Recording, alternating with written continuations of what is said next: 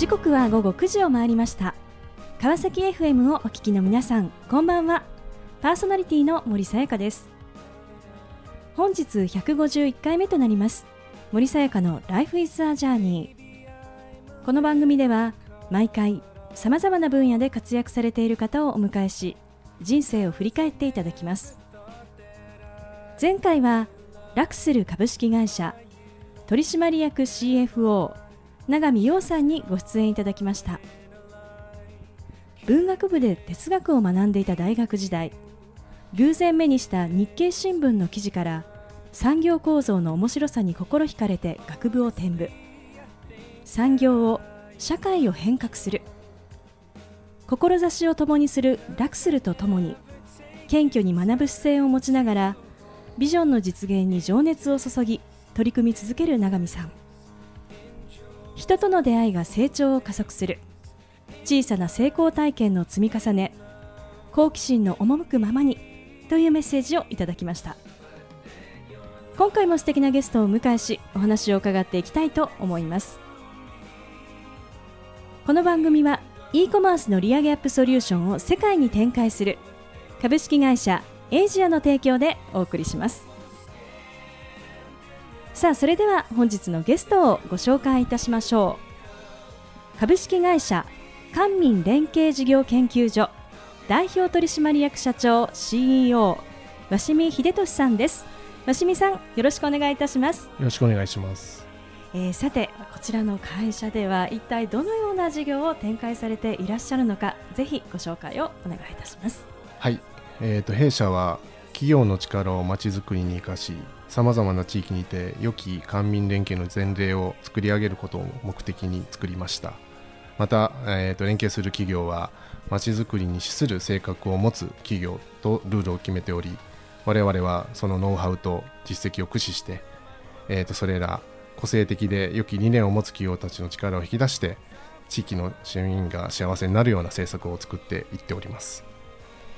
まあ、この自治体と、まあ、こう民ということで、まあ、その企業とですね、はい、こう結びつけていくということで、えー、仕事をされていらっしゃるということなんですが、はい、あの押見さんはですね、えー、いろいろなですねこう自治体でのこう取り組みというものをされていらっしゃるということで、あの今ですね、えー、こう四条畷市ですね、はい、の特別参与と。こういうそういうこう、まあ、役割でお仕事をされていらっしゃるということなんですが、あの具体的にはどういうことをされるんでしょうか？はい、えっ、ー、とあの市長の隣でまあ、えー、いろいろな政策を立案する、えー、ツールないしそういう、えー、要素を作り出していくのが私の仕事であの市役所の方々と一緒に、えー、あのまあ、子育てから、えー、高齢者施策そしてあの防犯や防災そしてあの、まあ、それにまつわるようなまちづくりに資する政策を一緒に作っていくのが私の仕事ですね。こう実現にまあ向けて具体的にですね、はい、こう実現に向けて、えー、こう支えていくという、まあ、そういったこう役割を担っているということなんですね。はいでこの四条縄手市ということなんですが、はい。はい、あのもともとどういったこうご接点なんでしょうか？はい、えーと、私自身が小学校4年生ですので10歳の頃から四条縄手市民でして。うん。あ、はい、地元なんですね。そうですね。はい、やはりあの地元を愛する市民としましても、はいうん。はい、地元がより良い町になっていくということはまあ、故郷に錦を飾るではないですが、うん、あのまあ、実現をしていく上で、えー、私としても生涯こういう人生であってよかったと振り返るにあたっては、町が良くなったっていうことはあの誇りになるでしょうし、うん、またあの子供たち私もえー、2人の子供がいるんですが、はい、その2人の子供も市場なんて市民でして、はい、その子供たちが住んでてよかった町になるということがあの私にとってもあのかけがえのないことになるのかなとは思っております。さてですね、こう真澄さんが、まあ、現在どうしてですねこの今のこうお仕事に、い、こう気づいたのかですね、まあ、ぜひその経緯を伺っていきたいと思うんですが、はい、あのまあ、今ですねこう地元というふうにおっしゃっておりましたけれどもあの学生時代はですね、はい、あのどのようなことに興味とかこう関心というのをお持ちだったんでしょうか、はい、そうですね。学生時代は本当に、まあ、クソ真面目と言いましょうか、うはい。まあ、勉強ばかりしていたえー、学生でして、うん、あの私の大学の先生は大阪府の公安委員長だったりということで、はい、非常に真面目一辺倒で、まあ、厳しく指導も受けたりしてましたね。こう当時こうこういう例えば職業なりたいとかですね、はい、なんかこう自分のこう将来のこう夢っていうのは何か終わりだったんでしょうか、はいあの私の両親が経営者ということもありまして、まあ、いずれは経営者になるんだろうとい。う漠然的な思いで、えー、学生時代は過ごしてましたね。最初のキャリアは中国から始まったということで一体こうなぜですね、はい、こう中国に行こうというふうになったんでしょうか？はい。えーと、私はもちろんあの人間関係といいましょうか、えー、あの友人も非常に多くいまして、はい、そのうちの一人がまあ中国のハルピン出身の方で、はい。えー、あのその方と一緒にまあ中国であの企業も含めてしに行こうかというところの夢を持って中国に渡るですが、まあそうは世の中うまくいかず、うんはい、まあ、結局は留学という形で終わってしまうんですが、まあ、その間には、えー、ハイアールというか、うんはい、あのハルピンに渡って、えー、そこから、えー、新たな仕事をする機会が生まれるっていうのがあの中国のハルピン時代でしたね。はい、あのこうハルピンで、まあ、その中国のまあハイアールといいますと非常にまあ大きなですね、はい、まあ、家電メーカーかと思うんですが、はい、こちらにはこうなぜですねこうこちらに入ろうというふうにこう、なんかきっかけになったことっていうのはたんでしょうか？そうですね。あの、まあ、周りから押していただいたのもあるんですが、えー、まあ、友人からの紹介ということもありましたし、はい。えー、ハイアールという会社自体が世界シェアナンバーワン。またあの日本人でもあの働いてる人がそう多くなかった時代に私は入りましたので、えー、やはりそういう意味ではあの社長にも鍛えていただきながら、えー、私が大きくなれる素地がそこにあるなと、やはりあの日本人が体験していないことを私も体験できるという楽しみというのは、まあ、男としてはロマンですので、はい、そういったところが、えー、サラリーマンというかあの企業勤めするきっかけになりましたね。うんあの今振り返るとこのハイアール時代の中でですね、はい、こう最もこう鷲見さんにとって、まあ、自分のこう、まあ、力になったというかですね、はい、こう経験値として非常にこう、はい、得たなというふうなものっていうのはどんなことなんでしょうか？はい、えーと、私の上司は現、えー、ハイアールグループハイアールジャパンの、えー、各会社の代表取締役をしている人間でもあり、はい、えー、当時あの日本語もそんなに得意ではなかった時代に一緒にさせていただいていたので、えー、まあ、あのデータ収集から財務そして人事含めて全部私がさせていただいてたりと、要はあの会社経営における総合的なものを全て私は同時進行でさせていただいたこと、でそして、えー、当時あの、まあ、山陽電機が健在だった頃なんですが、はい、あの井上さんとあの代表の方々との、えー、やり取りに関しても窓口をさせていただいたりということも含めて、はい、やはりあの大きな方々の考え方に触れるチャンスが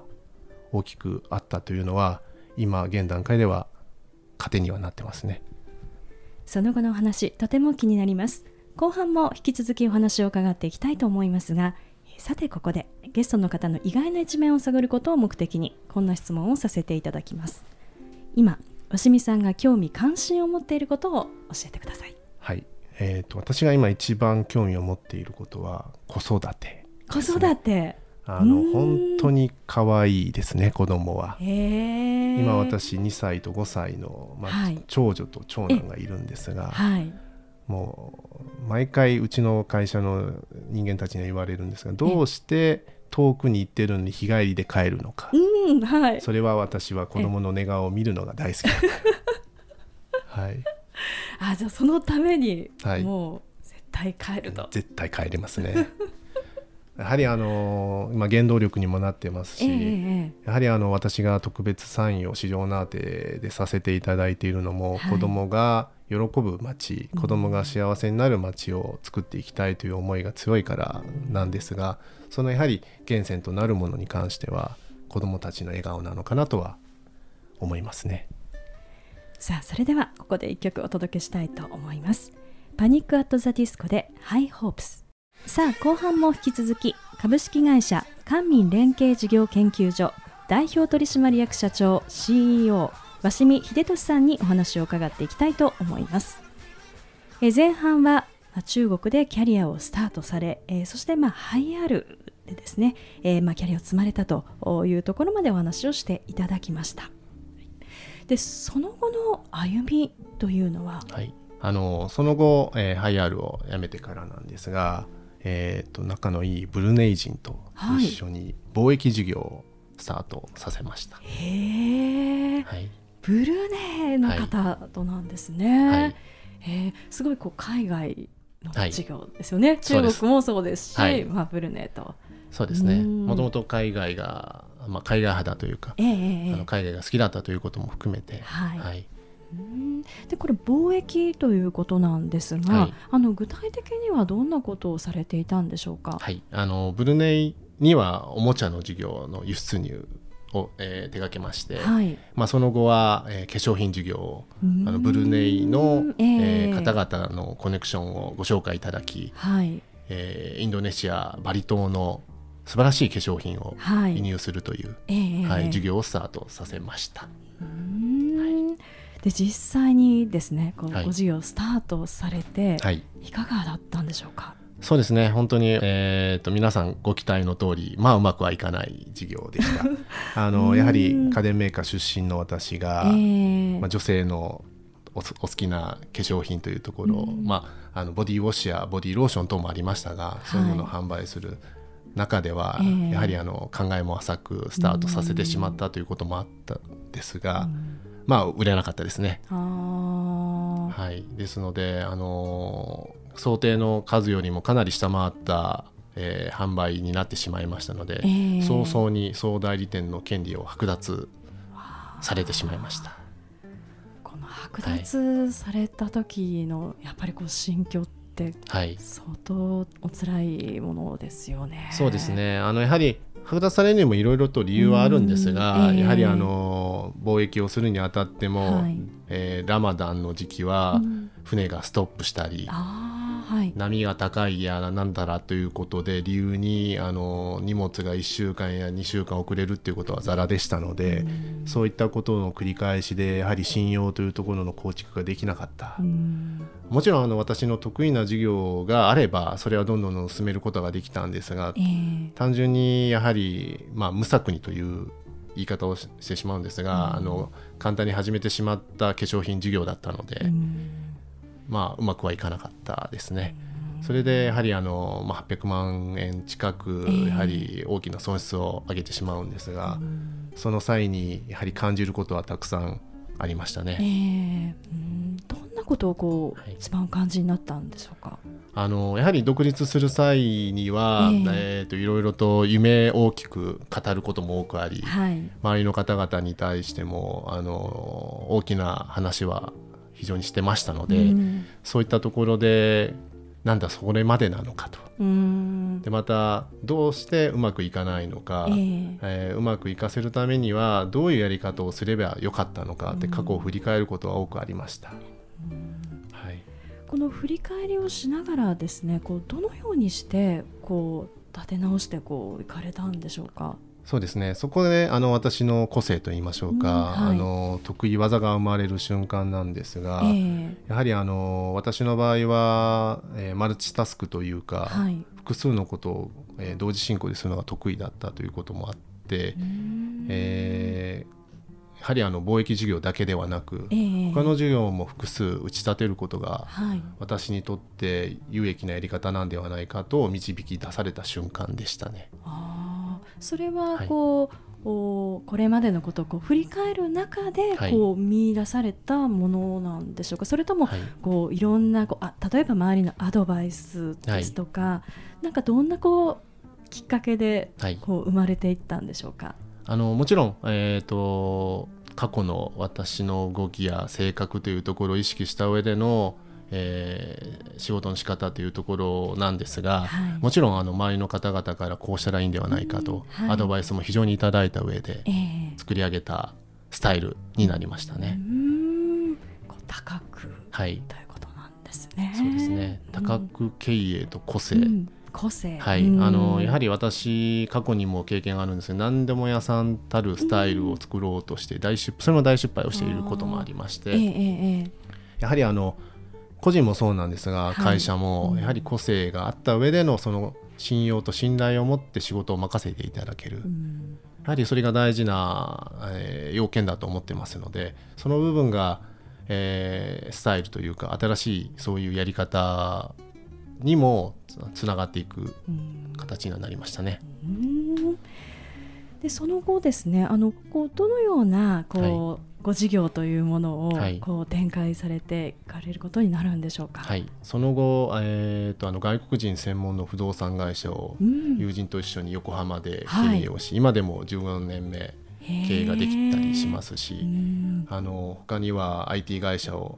えー、作りました、はい、でまたその他には、えー、今でもママスクエアとかさまざまな会社の取締役もさせていただきながら、はい、そういう意味では個性的な会社をより個性化し、なおかつ新しいプロジェクトを作っていく、そういうスタイルが私の根底にはありますね。こうそのような中でですねこう行政のこう今のですね、はい、こう自治体との取り組みというところにはどのようにしてこうつながっていくんでしょうか？はい。えー、っとですねあの3つ目に作った IT 会社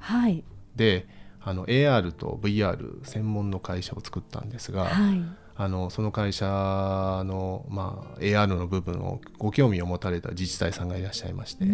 の自治体さんから、まあ、AR とは何ぞやと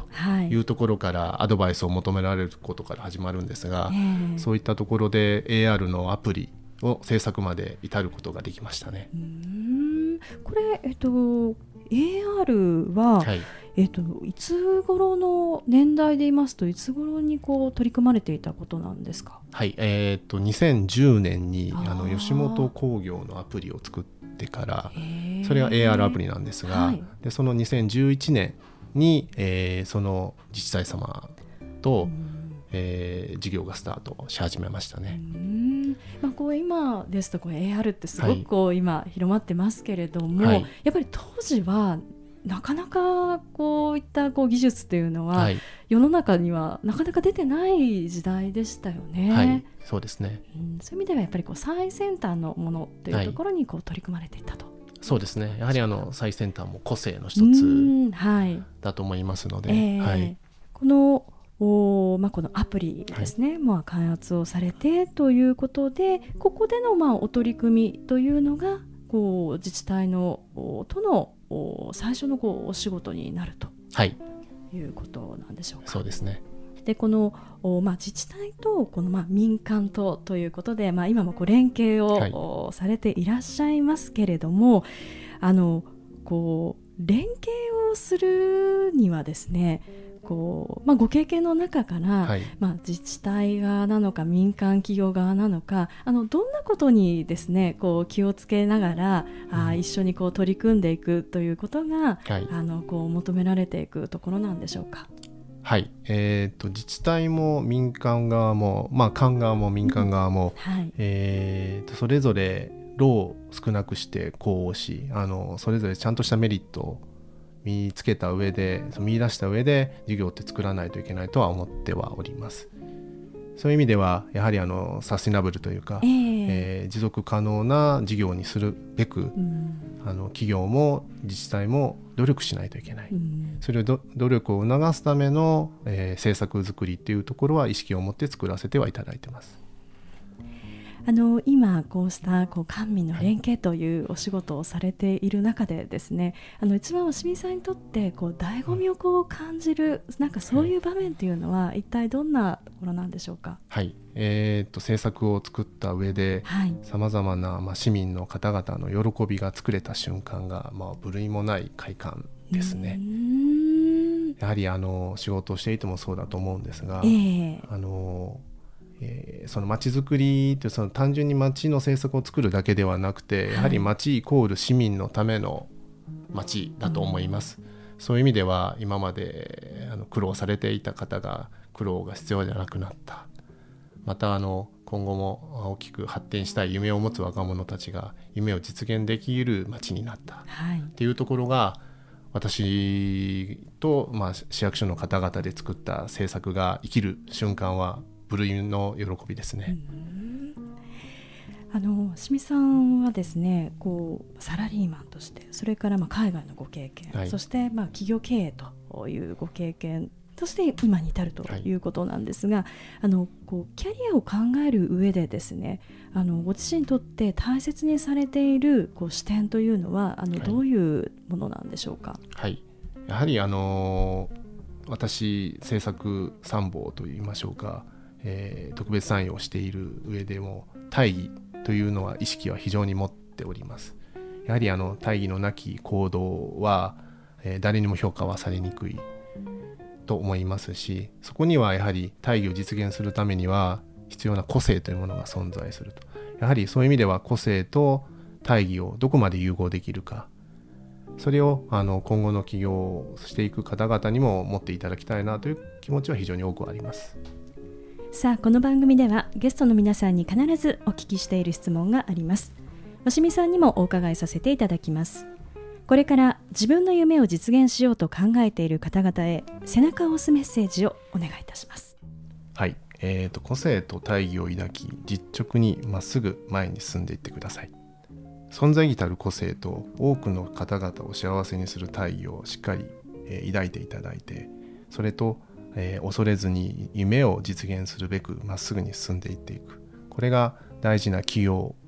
家の姿かなと私は感じております。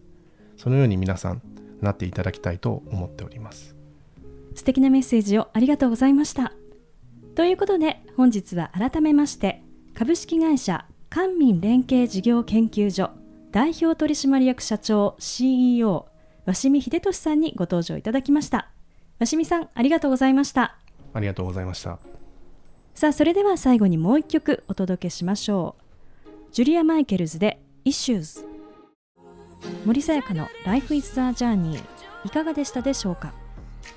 中国でキャリアをスタート。当時日本人がまだ少なかったハイアールでの経験を経て起業するもブルネーとの貿易ビジネスで味わった苦い経験。そこで見出した個性と多角という考えがその先の道を進む軸となった鷲見さん。人生にはうまくいくこともうまくいかないこともある。でもその全ての経験の掛け合わせこそが自分の個性となって磨かれる。個性と大義。個性を地元四条縄手市で存分に発揮されている鷲見さんの姿表情から心からの喜びや充実感を感じました。次回はどんな素敵なゲストの方が来てくださるでしょうか。来週もまたこの時間にお会いしましょう。